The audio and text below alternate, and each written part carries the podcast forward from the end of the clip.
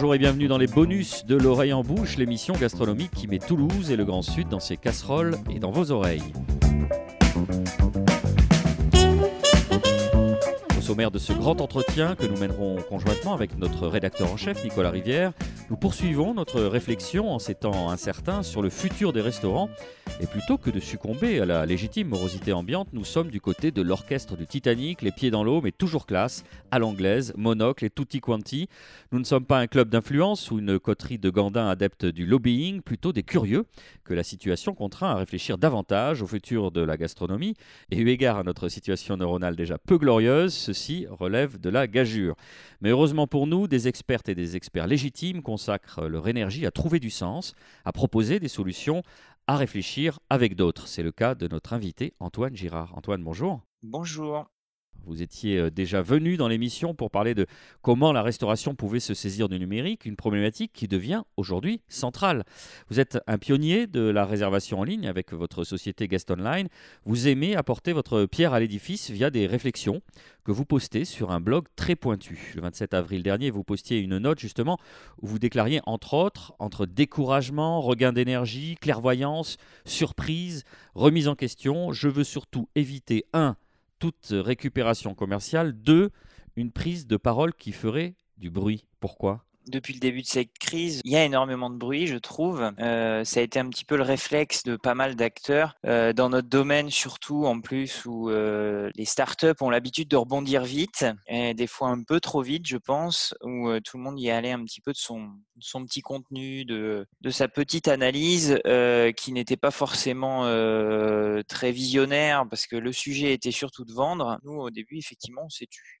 On n'a rien dit. On a observé on a surtout attendu de, voir un petit peu où on avait envie d'aller. Vous avez repris le questionnaire du sociologue et philosophe Bruno Latour, qui propose d'imaginer des gestes barrières contre le retour à la production d'avant-crise. C'est un peu une, provocation. Non, j'attendais pas. Euh, je voulais pas faire une provocation de ça.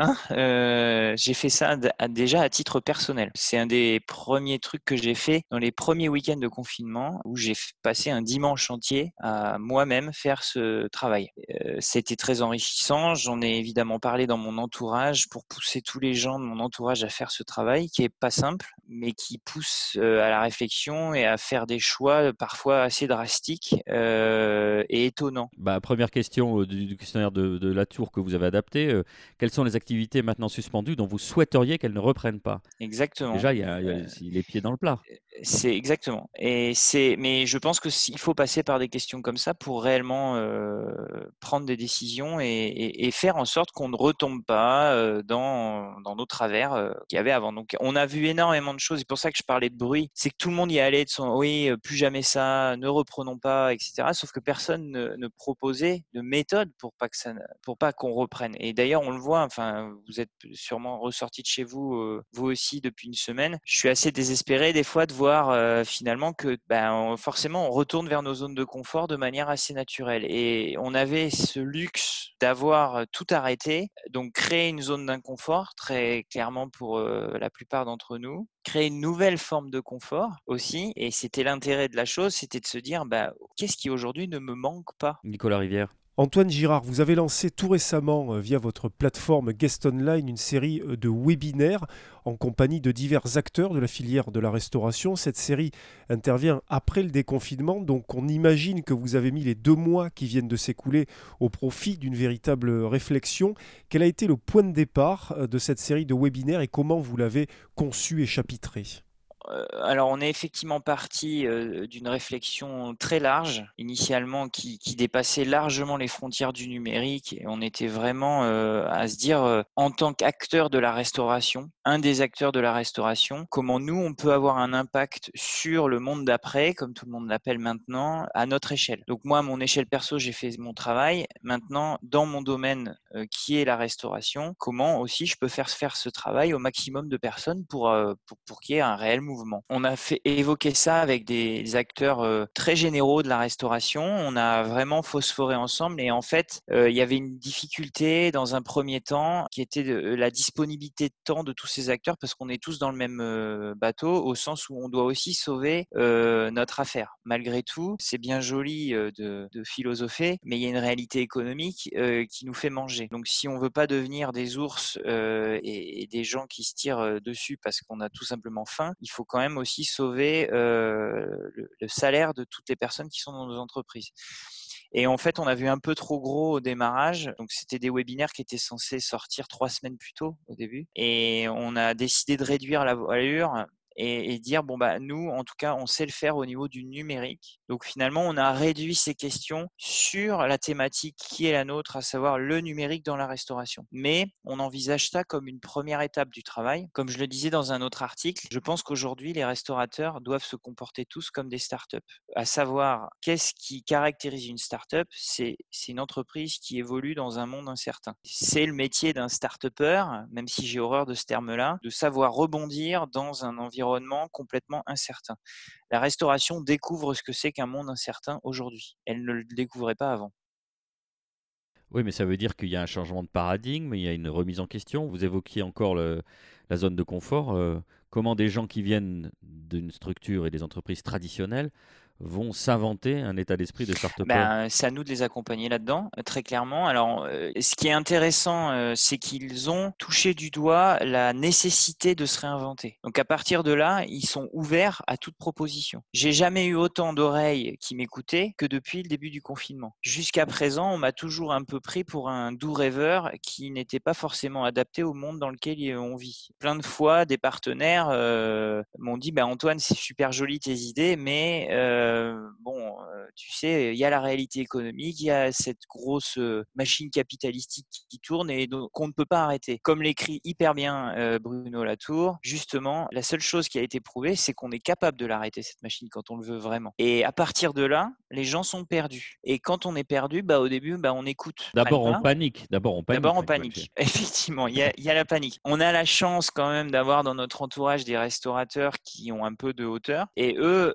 n'ont pas forcément toutes les solutions, mais en tout cas, ils ont un vrai, un vrai sentiment que les choses doivent être différentes. À partir de là, nous, on arrive avec un certain nombre d'outils. On n'a pas forcément toutes les clés, évidemment. Moi, je, je n'y connais rien aux normes sanitaires. Par contre, j'ai des méthodes pour savoir changer de marché, changer de produit, changer de façon de voir les choses, euh, d'offres euh, ou autre, parce que ça, je, le fais depuis 15 ans. Et moi et mes petits collègues start on n'est pas, euh, on n'est pas seuls, évidemment. Donc, l'idée, en fait, c'est d'amener à la suite de ces conférences, pour finir le, projet et la réflexion, c'est qu'une fois qu'on va redémarrer les ouvertures, ben, on va apprendre, on va avoir des erreurs, etc. Et on va apprendre de nos erreurs. Et l'idée, en fait, c'est d'avancer par itération avec, euh, avec ces restaurants. Nicolas Rivière. Dans une interview accordée à notre confrère Michel Verlinden, le directeur et fondateur du fooding, Alexandre Camas, souligne que certains restaurateurs, je le cite, vont se faire du mal en persistant dans des modèles obsolètes.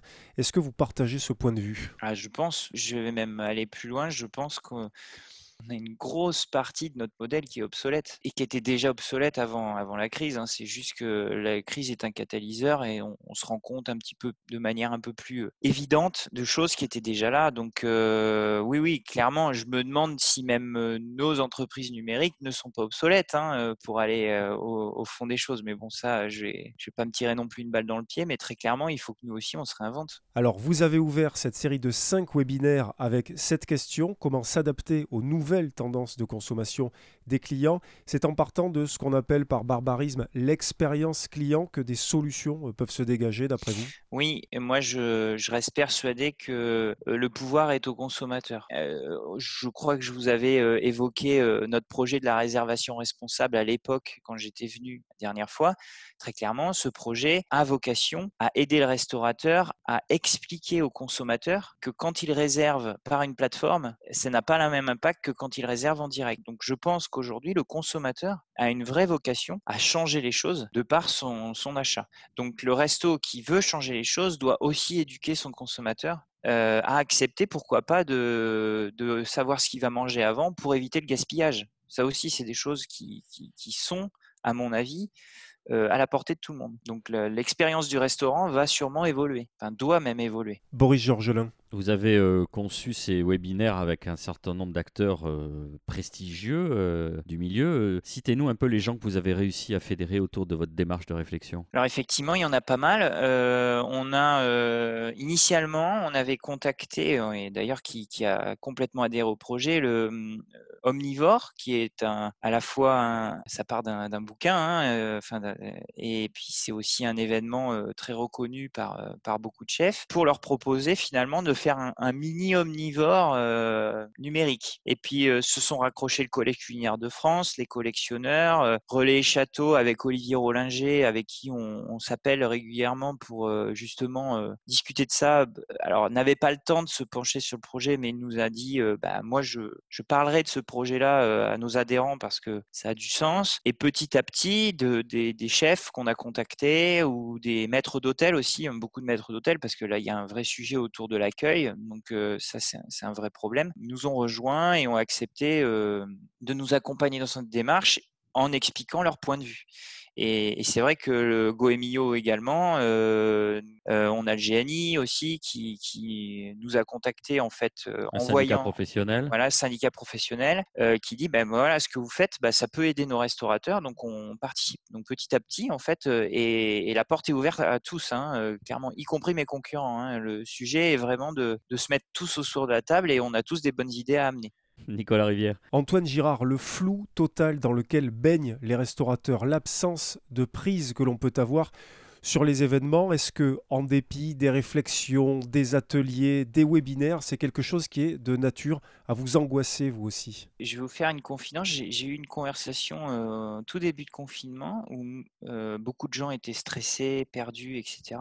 Et moi, à l'inverse, j'étais extrêmement zen. Et j'ai fini par comprendre pourquoi. C'est que c'était la première fois que j'étais pas le seul à être dans le flou. C'est-à-dire que finalement, tout le monde était venu dans mon monde. Et, c'était très intéressant, en fait, euh, de, se rendre compte que c'était beaucoup moins, moins stressant parce que là, j'avais plein de petits copains qui, étaient dans la même situation que moi. Et au final, quand je regarde maintenant en arrière, je vois que j'arrive à survivre dans ce monde-là depuis des années, euh, ce monde de l'incertitude, comme je disais tout à l'heure. Et au final, euh, très clairement, non, moi, je suis pas stressé. Je suis même plutôt détendu en ce moment. Alors, la fameuse discussion que j'avais eue avec Olivier Rollinger, j'étais arrivé à la conclusion de lui dire bah, moi j'aimerais qu'on transforme le mot concurrence en le mot solidarité ou le mot réflexion commune ou autre. Et c'est clairement un mouvement qui s'est opéré un petit peu pendant cette période-là.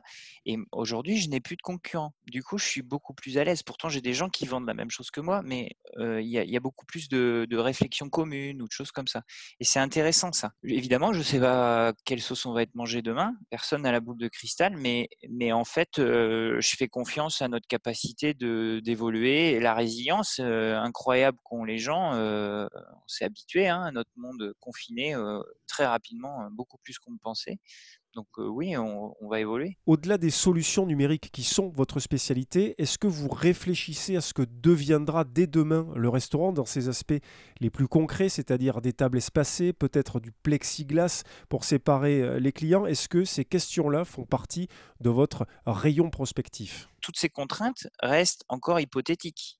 Hein, L'État euh, n'a pas encore euh, donné ces normes, même si on regarde ce qui se fait évidemment à l'étranger, donc on commence à avoir une bonne euh, tendance de ce qui risque de se faire chez nous. Mais très clairement, aujourd'hui, on interroge des maîtres d'hôtel pour savoir comment ils envisagent leur métier à partir de maintenant. Donc on voit hein, que cette notion de convivialité, elle est mise à mal et il y, a un vrai sujet autour de ça, c'est comment arriver à garder une convivialité, puisque c'est aussi ce qu'on vient chercher, c'est peut-être même avant tout ce qu'on vient chercher dans un restaurant au-delà de la gastronomie qu'on vient déguster. Et euh, si on a des plaques de plexiglas entre les, entre les trucs ou quelque chose qui vient, euh, quelqu'un qui vient nous, demander le menu avec un masque, bah forcément c'est moins agréable. Donc là, il va falloir réussir à, trouver des solutions. Donc on va essayer de, de proposer des solutions.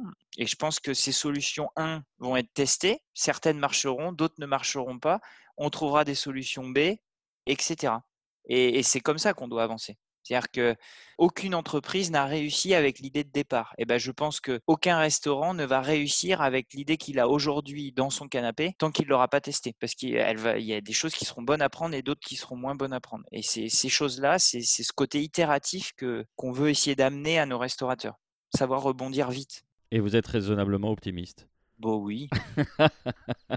je, je crois qu'on va, on va s'en sortir. hein. De toute façon, on n'a pas le choix. Donc, euh, à un moment donné, euh, quand ça va s'approcher de la question de survie, parce qu'à mon avis, on va vite arriver à une question de survie, qui m'a dit le- la différence entre humanité et barbarie, c'est cinq repas. C'est, c'est, c'est, c'est- je trouve ça très bien euh, dit. C'est que tant qu'on a encore le ventre plein, on n'est pas des barbares. Donc, euh, essayons de trouver des solutions avant d'avoir le ventre vide. Merci Antoine Gérard d'avoir accepté notre invitation ce grand entretien.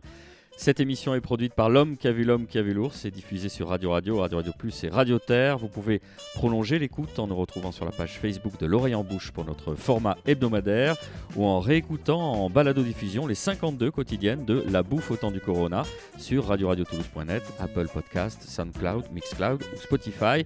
Merci de votre fidélité et d'ici là, portez-vous bien.